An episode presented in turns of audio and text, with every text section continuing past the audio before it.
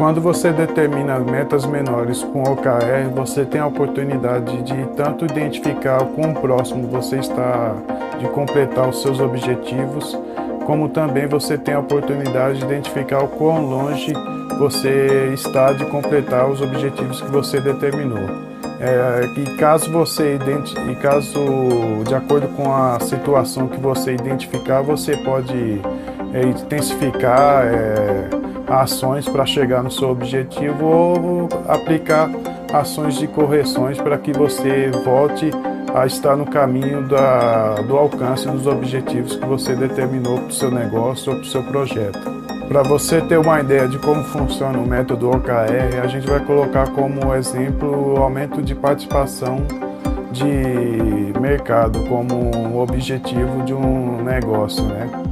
E a partir dessa, desse objetivo você vai traçar metas menores como a aquisição de novos públicos, a divulgação de, em, em novos veículos de mídia e aquisição de novos produtos e serviços para o seu negócio. A partir dessas metas menores que você definiu, você vai poder é determinar as tarefas e os recursos que vão ser necessários para que você alcance todas essas metas menores e assim possa alcançar o objetivo principal que você determinou.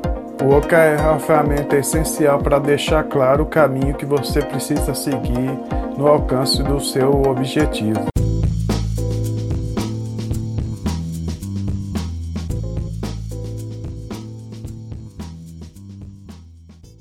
Gostou do conteúdo?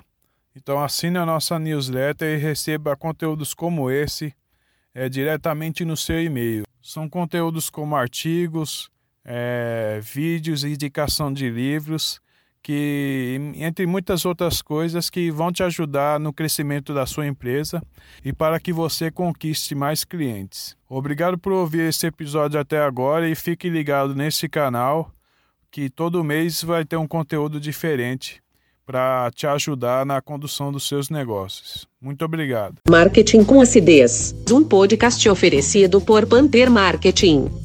Aproximando profissionais e empreendedores dos resultados que só o marketing digital pode produzir nos seus projetos.